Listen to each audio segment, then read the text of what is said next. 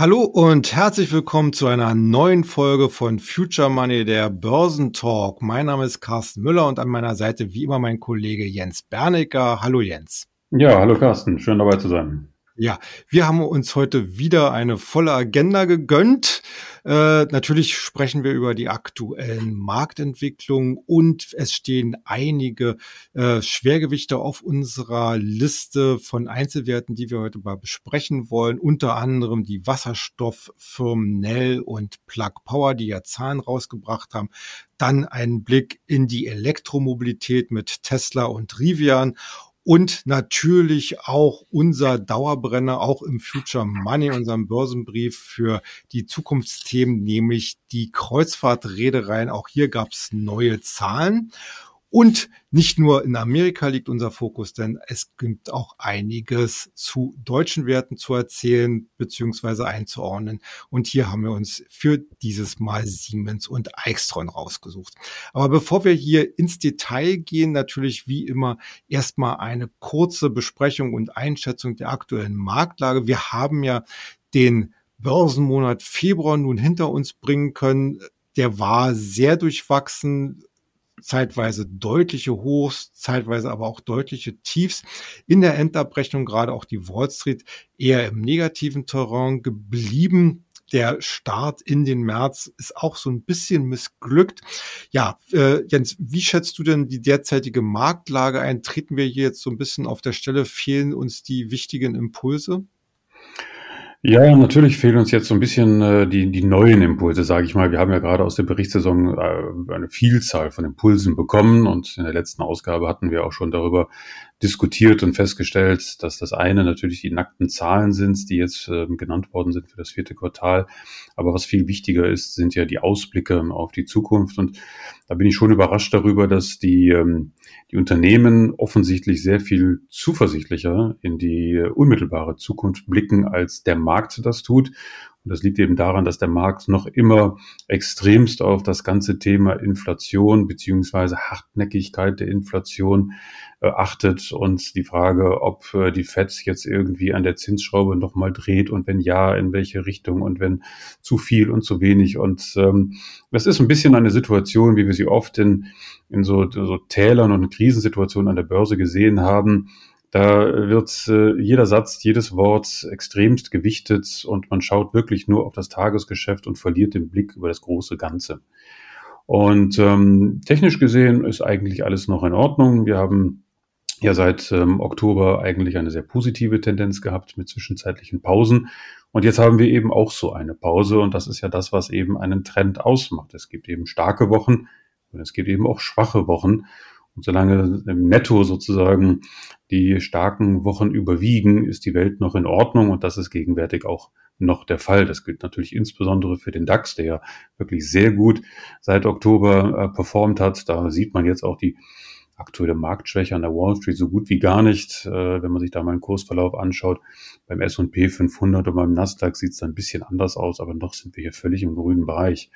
Und insofern achte ich jetzt auch nicht so sehr auf das Tagesgeschäft, ob der Index jetzt wieder ein paar Prozentpunkte hoch oder ein paar Prozentpunkte runter geht. Mich interessieren an diesen Phasen immer nur das, was die Unternehmen sagen. Was geben die Zahlen her? Wie sind die Ausblicke? Werden die nach oben oder nach unten korrigiert? Und wie gibt sich das Management? Wenn sich das Management immer zwischen den Zeilen zuversichtlich und optimistisch gibt, ist das schon ein sehr, sehr gutes Zeichen. Wir haben solche Börsenphasen schon mal erlebt, dass die, die Märkte sich dann irgendwann dabei ertappen, dass sie der Entwicklung hinterherlaufen. Und das kann hier durchaus auch passieren, denn ich vermute, gegenwärtig passiert innerhalb der Unternehmen sehr viel mehr Positives und die Märkte werden das irgendwann dann erkennen im Rahmen des Frühlings und dann beginnt dann plötzlich die große Aufholjagd und dann kann es gut sein, dass die Kurse buchstäblich explodieren, weil alle sehen, oje, oje, wir haben viel zu schwarz gemalt, viel zu negativ gesehen es passiert doch sehr viel Gutes und die Wachstumsraten äh, bei den Unternehmen sind doch intakt und die Rezession kommt vielleicht doch nicht. Ja, ich war ganz überrascht, dass einer der ähm, größeren äh, Bären, sage ich mal, der letzten Monate oder Jahren, Ed Yardeni, der ja bekannt ist für seine eher kritischen Äußerungen, was Bewertungsmaßstäbe für Märkte betrifft, sich erstaunlich positiv äh, für den S&P 500 gegeben hat. Er prognostiziert einen Index plus von 23 Prozent für dieses Jahr. Und äh, wenn jemand wie Adeni äh, da schon positive Töne anklingen lässt, dann werde ich schon hellhörig. Und äh, ich denke, das sind so die Dinge, auf die man wirklich achten sollte. Okay. Äh, Steigen wir mal gleich in die Einzelanalyse ein. Da waren ja in dieser Woche vor allen Dingen die Wasserstoffaktien wieder gefragt. Nel Asa aus Norwegen und die amerikanische Plug Power haben ihre jüngsten Quartalszahlen bzw. Jahreszahlen vorgelegt. Wir hatten ja darüber auch schon mal im Ausblick äh, auch auf unserer Internetseite www.börse-global.de berichtet. Äh, wenn man beide Unternehmen jetzt zusammennimmt, kann man eigentlich so als fa kurzes Fazit ziehen. Ja, äh, das Geschäft äh, legt weiter zu, also Umsatzwachstum ist vorhanden, aber beide Firmen blieben weiterhin deutlich in der Verlustzone.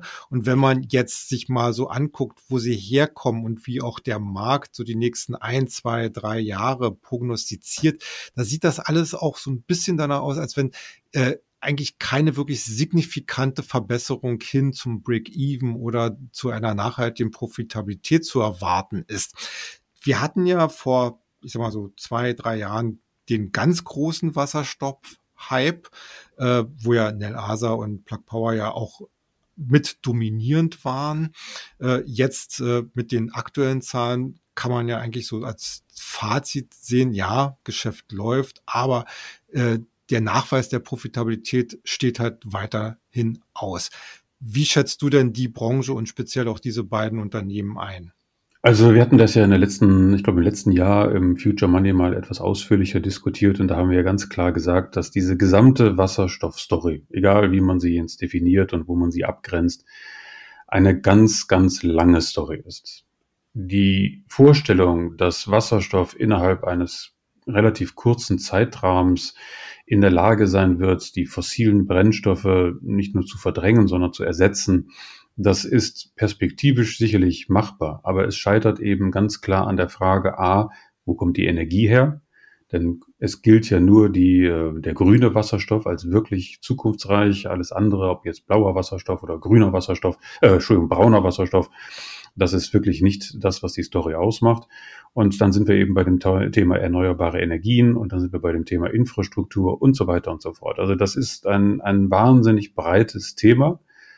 Natürlich sind wir alle gehalten, aufgrund eben dieser ganzen Klimadiskussion uns mit Wasserstoff intensiv zu beschäftigen. Und solche Unternehmen wie Nel Asa und Block Power tun das und sie haben damit auch Erfolg, was ja die steigenden Umsätze auch belegen. Aber der Weg zum Erfolg, seinem wirtschaftlichen Erfolg, ist da wirklich sehr, sehr lang. Und wir hatten damals ja immer schon gesagt, es ist wichtig, wenn man eine Wasser, Wasserstoffstory im Portfolio fahren will, muss man sich schon ein bisschen breiter aufstellen. Es gibt ja mittlerweile sehr viele Unternehmen, die in diesem Segment unterschiedlich unterwegs sind und, und, äh, und das ist dann schon sehr wichtig. Und ich denke, wir werden das im Future Money demnächst auch nochmal berühren wollen, denn es ist, lohnt sich schon in regelmäßigen Abständen, sich den Snapshot anzuschauen. Ist es jetzt der richtige Zeitpunkt, in diese Aktien zu investieren? Da würde ich sagen, nicht unbedingt. Wer sie hat, soll sie ruhig behalten. Aber äh, man sollte schon aufpassen, dass man nicht irgendwie Geld parkt. Wenn man sich also den Kursverlauf von Plug Power jetzt mal ähm, anschaut äh, oder auch ähm, in Asa, dann ist ja nicht viel passiert. Bei Plug Power befindet man sich sogar ein bisschen auf einer schiefen Ebene. Da muss man schon damit rechnen, dass da äh, vielleicht auch noch ein paar Minuspositionen sich aufbauen. Das Geld kann man in der Zwischenzeit natürlich anderwertig anlegen, aber man sollte immer diesen Sektor beobachten. Wie gesagt, wenn man die Aktien hat äh, und man hat mhm. genügend andere Barreserven, muss man jetzt nicht unbedingt die Verluste realisieren, weil beide Unternehmen tragfähige Konzepte haben. Aber die Definition von tragfähig ist eben noch nicht endgültig beantwortet. Und wie du schon gesagt hast, Gewinne zu schreiben, das ist schon sehr schwierig, vor allen Dingen dann auch fortwährend Gewinne zu schreiben. Es lohnt sich nicht, oder es reicht nicht, wenn das Unternehmen jetzt mal ein, ein oder zwei Quartale mal schreiben sollte. Damit ist der Trend noch nicht etabliert. Also das ist eine Geschichte, da muss man einen sehr, sehr langen Atem haben und diejenigen, die sich das leisten können, sollen dabei bleiben. Diejenigen, die nicht, die sollen lieber anderweitig investieren. Ebenfalls neue Nachrichten gab es auch aus der Elektromobilität. Da hatte ja Tesla in dieser Woche seinen Investorentag. Ja, die Erwartungen vorher waren ja relativ hoch. Also man hatte zum Beispiel darauf gehofft, dass Tesla so eine Art Billigmodell ankündigt. Außerdem äh, setzen einige Analysten darauf, dass es vielleicht auch neue Prognosen geben könnte durch Elon Musk. Beide Erwartungen sind am Ende enttäuscht worden. Also äh, es wurde hier nichts Neues, Konkretes gesagt. Äh, ja, wie schätzt du äh, die Lage bei Tesla ein? Äh, ist dieses Projekt Billigmodell äh, eigentlich tatsächlich realistisch oder ist das eher nur so ein Wunschdenken von den Analysten vom Markt? Also wir wissen mit relativer Sicherheit schon, dass es ein, äh, ein, ein weiteres Modell in, in der Pipeline sich befindet, in, in der Entwicklung. Das wäre dann ein Tesla in der, ich würde mal sagen, Golfklasse, ähm, also äh, zweitürig, kompakt und dann eben unterhalb des Model 3 und des Model Y. Und ähm, das ist schon durchgesickert, dass, dass da etwas entwickelt wird. Es wäre sicherlich nicht unbedingt billig, denn Tesla wird sicher nie hundertprozentig billig sein, aber es wäre nochmal ein Modell, welches die Marktbreite äh, noch ein bisschen weiter ähm, abgreifen könnte. Das Interessante ist eigentlich, dass Tesla immer wieder versucht, ähm, in, in, in, auch in Produktionsstandards neue Wege zu gehen. Und äh, das sehen wir zum Beispiel jetzt. Äh, neulich gab es einen ganz interessanten Bericht von äh, japanischen Ingenieuren von Toyota, Ingenieure von Toyota, dem japanischen Autohersteller, die sich ein Model Y vorgeknüpft haben und es buchstäblich zerlegt haben in alle Einzelteile, um die Fertigungs- beziehungsweise Produktionsfähigkeiten von Tesla zu studieren. Und das Urteil war schon, wie ich finde, bemerkenswert, denn die japanischen Ingenieure haben gesagt, also das, was sie dort entdeckt haben, wie Tesla Karosserien und Plattformen designt und produziert, das wäre schon wahnsinnig innovativ und wäre äh, den anderen Produktionsstandards also wirklich um Jahre voraus und würde eben auch erklären, warum Tesla dort äh, in, der, in der Fertigungstiefe und auch mit den Preisen viel mehr Spielraum hat als andere Hersteller.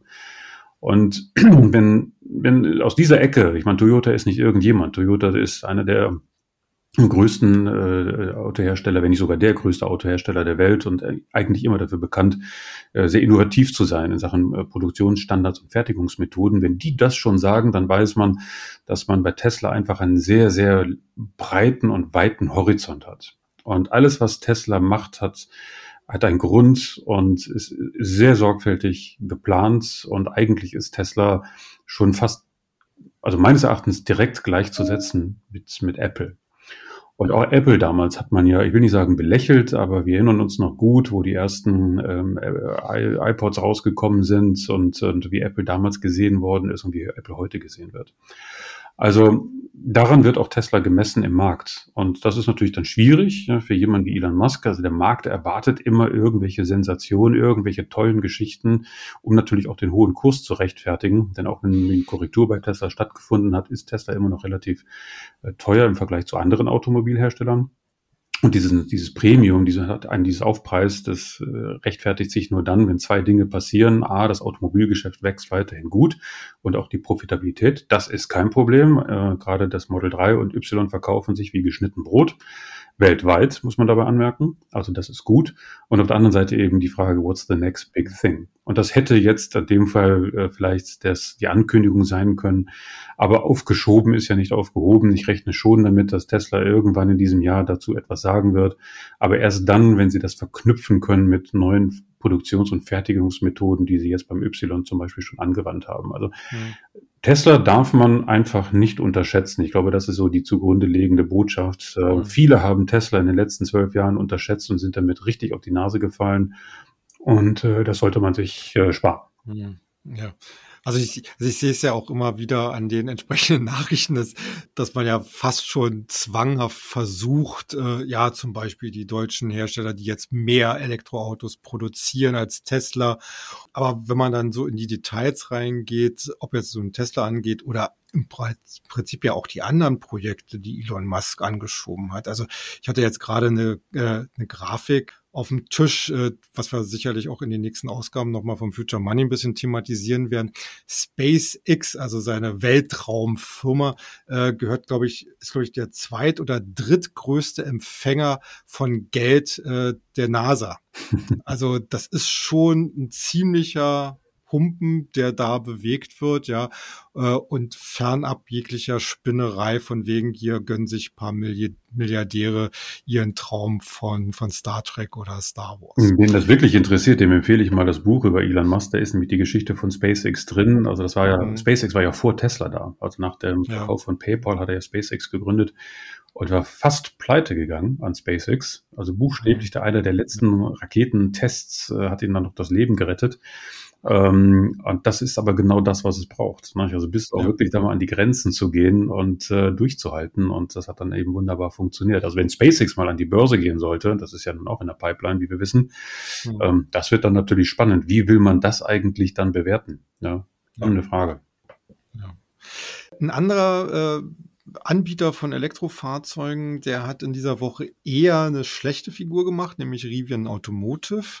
Ja, da brannte ja fast sozusagen die Luft im Aktienkurs, denn zwar hatte das Unternehmen steigende Umsätze im letzten Quartal melden können, aber auch hier wieder tiefrote Zahlen gemeldet. Hinzu kam, dass die Prognose für das neue Jahr, also die Produktionsprognose hinter den Erwartungen des Marktes zurückblieb. Also die Analysten rechnen momentan mit 60.000 Fahrzeugen. Rivian hat jetzt nur 50.000 äh, in Aussicht gestellt. Äh, dafür ist das Unternehmen oder die Aktie, was er sagt, zweistellig abgestraft worden. Klingt so ein bisschen wie äh, äh Liebesentzug und äh, auch so ein bisschen alles sehr bekannt, äh, auch aus früheren äh, Zeiten und auch von anderen Herstellern in diesem Sektor, äh, die mal vielleicht so fünf oder zehntausend Fahrzeuge weniger haben. Ja, wie schätzt du Rivian ein? Ja, Rivian steht ungefähr da, wo Tesla mal vor vielen Jahren stand. Ähm, und das ist natürlich eine richtige Herausforderung, weil am Anfang viel Hype zu machen ist das eine, aber dann hinter in die, in die Massenproduktion einzusteigen und dann eben auch die Profitabilität zu erreichen, das ist natürlich was anderes. Rivians großes Problem ist, dass sie im Moment sehr viel Geld verbrennen. Sie haben zwar ein sehr gutes Timing gehabt, was, das, was den Börsengang betraf. Sie haben 13 Milliarden eingesammelt, aber so wie es jetzt im Moment ausläuft, halten sie vielleicht durch bis Ende 25. Und das ist schon verdammt knapp. Sie werden also, wenn alles so bleibt wie bisher und obwohl sie an der Kostenschraube drehen und äh, versuchen, das Ganze ein bisschen schlanker zu machen, äh, werden sie irgendwann neues Geld benötigen. Und das ist schon absehbar. Es ist nicht schlimm, in dieser Situation war Tesla auch, aber das ist in dem gegenwärtigen Umfeld, wo wir eben erschwerte Bedingungen haben, weil die Zinsen teurer geworden sind und weil Investoren äh, jetzt ein bisschen genauer hinschauen, natürlich äh, etwas schwieriger dann einzuschätzen. Wird es Rivian gelingen, ja oder nein? Das bleibt eben gegenwärtig offen. Die Autos selber sind gut. Ich habe einen Bekannten, der fährt einen Rivian in den Vereinigten Staaten und der ist mit dem Auto zu, absolut zufrieden. Der ist vorher Tesla gefahren wollte aber einen Pickup-Truck äh, haben und fährt jetzt eben Rivian. Merkt aber auch an, dass natürlich Ford auch nicht schläft. Ford hat den, den F oder den E 150, der ja jetzt kommt und der ist äh, natürlich auch äh, sehr wichtig für den amerikanischen Markt und mhm. da wird es Rivian natürlich schon schwer haben. Und die Rivian-Geschichte ist damit sicherlich nicht zu Ende, aber der Gegenwirt ist natürlich schon nicht ohne und es fehlt bei Rivian eben das, was bei Tesla eben wichtig war, nämlich so ein Elon Musk. Ja, Tesla wäre sicherlich nicht Tesla heute, wenn man nicht dort jemanden hätte an der Spitze, der das Ding einfach durchgeboxt hat. Ich sage das jetzt mal so. Und äh, so war es ja damals mit Steve Jobs und bei Apple auch. Und äh, das fehlt Rivian hier ein bisschen. Ja, da fehlt so die Galionsfigur. Ob die vielleicht noch kommt oder nicht, bleibt abzuwarten. Ähm, ich würde sagen, Rivian hat eine Chance. Ich glaube schon, äh, dass es machbar ist. Allerdings bitte nicht nur durch Kosteneinsparung, weil so ist noch kein Unternehmen gewachsen, sondern bitte mit Fokus auf eben Produktion und äh, äh, versuchen, die, die ganzen Prozesse schlanker zu gestalten. Wenn diese Botschaft fehlt, dann erwarte ich in nächster Zeit von dem Kurs nicht allzu viel, wäre aber bereit, ins Risiko einzusteigen, wenn ich erkenne, dass jemand wirklich das Ruder rumreißen will und auch kann, und zwar mit einem griffigen mhm. Wie gesagt, die Autos sind gut, aber die Wachstumsstrategie, die ist noch nicht ganz ersichtlich. Hm. Daran kann man aber auch wieder mal sehen, äh, charismatische Führungsfiguren in der Wirtschaft äh, sind immer noch kein Auslaufmodell und man, äh, wir hatten ja hier zum Beispiel auch über Disney äh, gesprochen äh, und es gibt ja da auch andere Beispiele Und da kommt es halt eben nicht immer nur auf die Zahlen in der Bilanz an.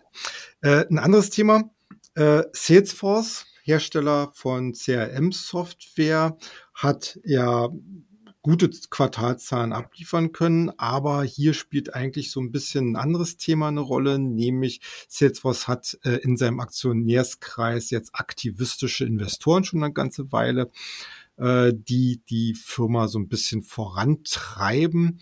Äh, ja, was wollen die Investoren eigentlich? Also das ist tatsächlich interessant, ähm, weil die Aktivisten sind tatsächlich bei Salesforce, ich will nicht sagen an der Macht, aber die haben schon sehr großen Einfluss.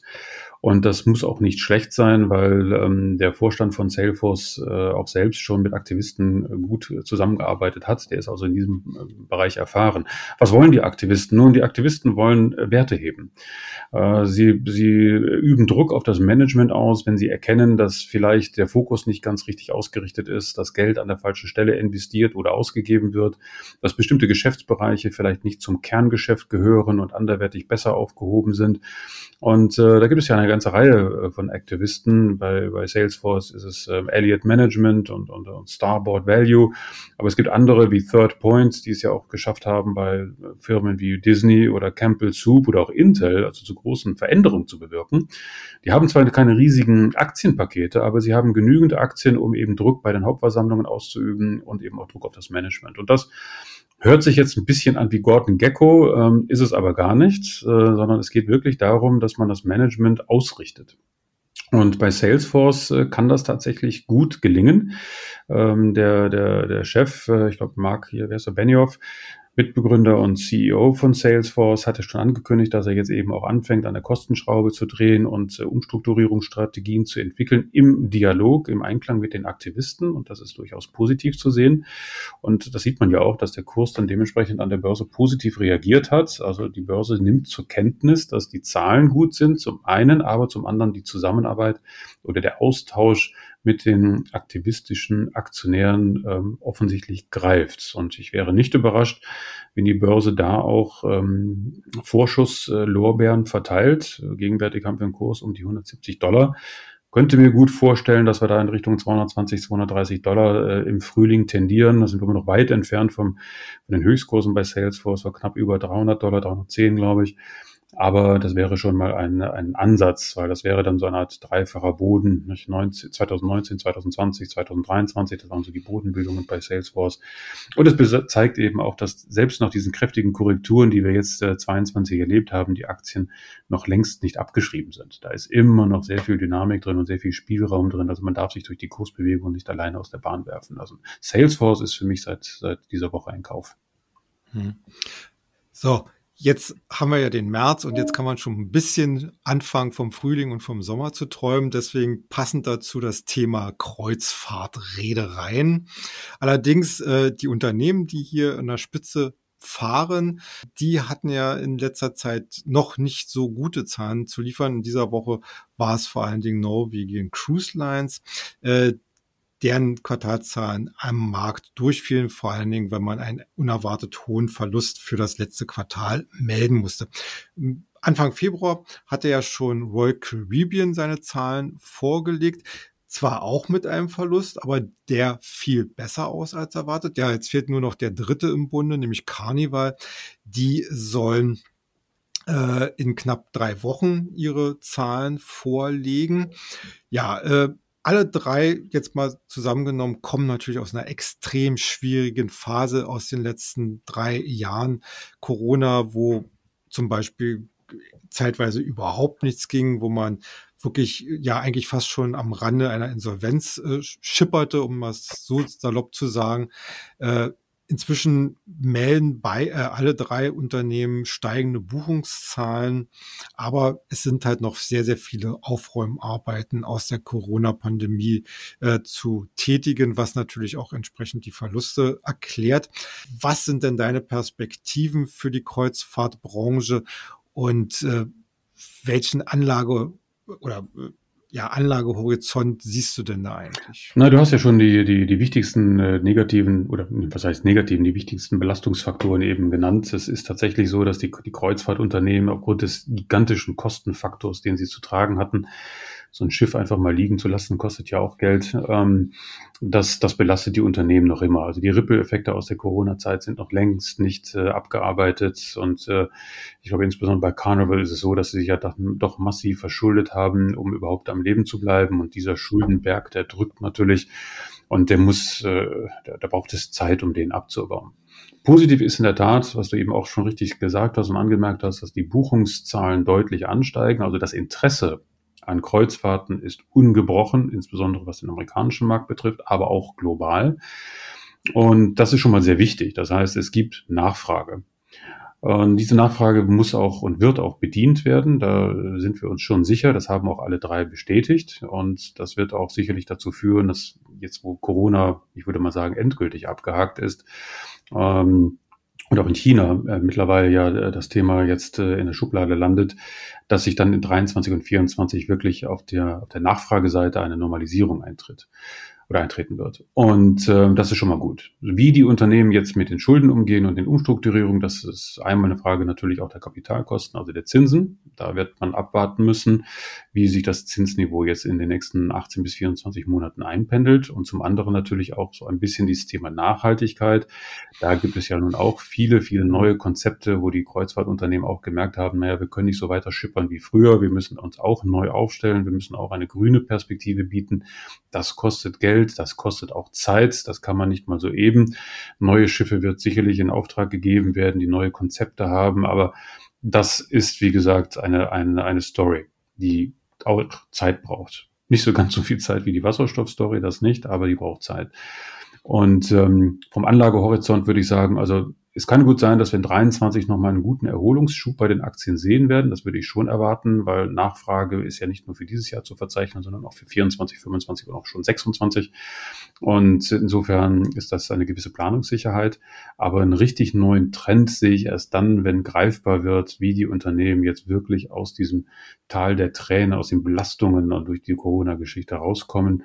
Und das muss man dann individuell betrachten. Ich glaube, Norwegian ist da noch am besten aufgestellt, Royal Caribbean äh, aufgrund der Schulden am, am schwächsten. Heißt jetzt aber nicht, dass die, äh, die ähm, Aktie von Norwegian unbedingt der anderen zu bevorzugen ist, sondern man muss das individuell betrachten.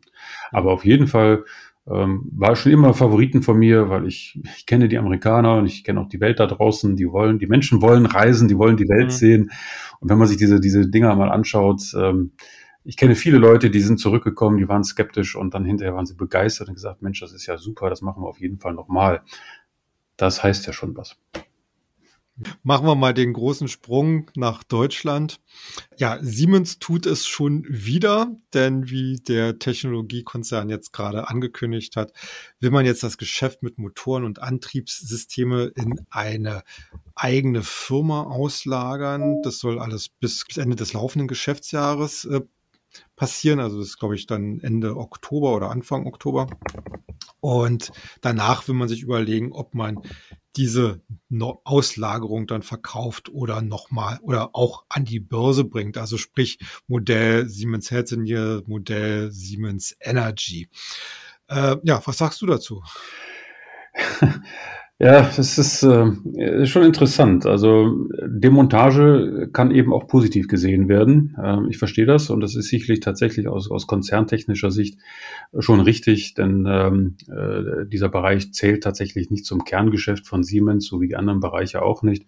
Und es ist einfach eine grundsätzliche Frage, wie sich Siemens sieht in Zukunft. Und offensichtlich sehr viel schlanker und sehr viel fokussierter. Und da will man alle Geschäftsbereiche, die sich selbst tragen können, eben ausgliedern. Das ist schon okay. Für die Siemens-Aktie ist das sicherlich positiv. Ob das dann für die abgespaltenen Unternehmen positiv sein wird, wird man sehen. Das hat man ja bei ähm, Siemens Gamesa schon gesehen. War nicht so toll. Siemens Healthineers, das, das geht noch. Und Siemens Energy ist auch in Ordnung. Ähm, aber das wird man dann abwarten müssen. Man muss das immer so unter, unter zwei Gesichtspunkten sehen. Ist das jetzt Sinn aus Sicht, um Siemens besser darstellen zu lassen, oder ist das tatsächlich auch besser aus der Sicht, dass jedes einzelne Unternehmen dann für sich besser operieren kann?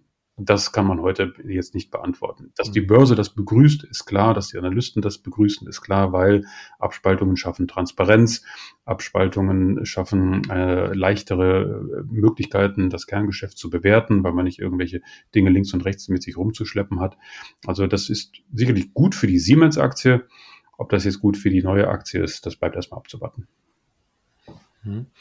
Zum Schluss noch der Blick auf eine Spezialität, nämlich auch in dieser Woche sorgte Eichstron für Furore. Eichstron ist ja Maschinenbauer und äh, Spezialmaschinenbauer und Zulieferer für die Chipindustrie, hat erstmal für das letzte Jahr sehr gute Zahlen präsentiert, aber was am Markt besonders honoriert worden ist, war ja letzten Endes der Ausblick auf dieses Jahr, wo man eigentlich eine Dynamisierung der Entwicklung, insbesondere auch beim Umsatz und bei den erwarteten Renditen in Aussicht gestellt hat. Als Zulieferer äh, kann man da eigentlich Eichstron auch so ein bisschen als Indikator generell für die Chipbranche sehen äh, und äh, ja, im Prinzip so als Vorläufer auch für eine konjunkturelle Erholung? Ja, so ist es. Ähm, genauso äh, kann man das auch beschreiben. Äh, die Halbleiter sind immer ein Frühindikator für die konjunkturelle Entwicklung. Nun ist es zwar so, dass der Halbleiterbereich äh, sich auch ein bisschen aufspaltet. Es gibt solche und solche. Intel und AMD zum Beispiel äh, haben eigene äh, Herausforderungen struktureller Art.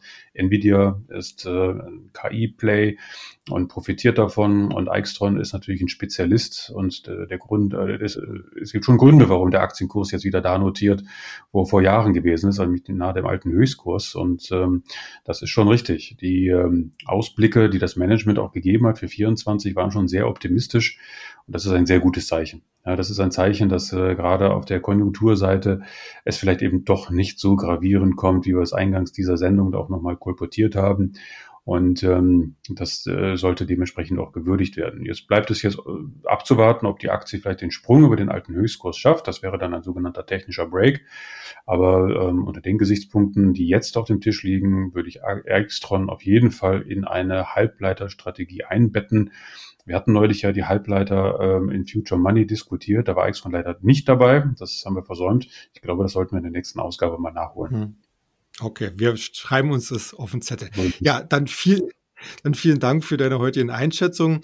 Wenn ihr mehr über unsere Empfehlungen und Kommentierungen lesen wollt, dann wie gesagt gerne auf unserer Internetseite börse-global.de oder natürlich vor allem in unserem Börsenbrief Future Money. Hier könnt ihr weiterhin äh, ein kostenloses und unverbindliches vier Wochen Probe-Abo anfordern. Ansonsten jetzt an meiner, an dieser Stelle herzlichen Dank fürs Zuhören und wir hoffen natürlich, dass ihr dann nächstes Mal wieder mit einschaltet. Bis dahin, macht's gut. Tschüss.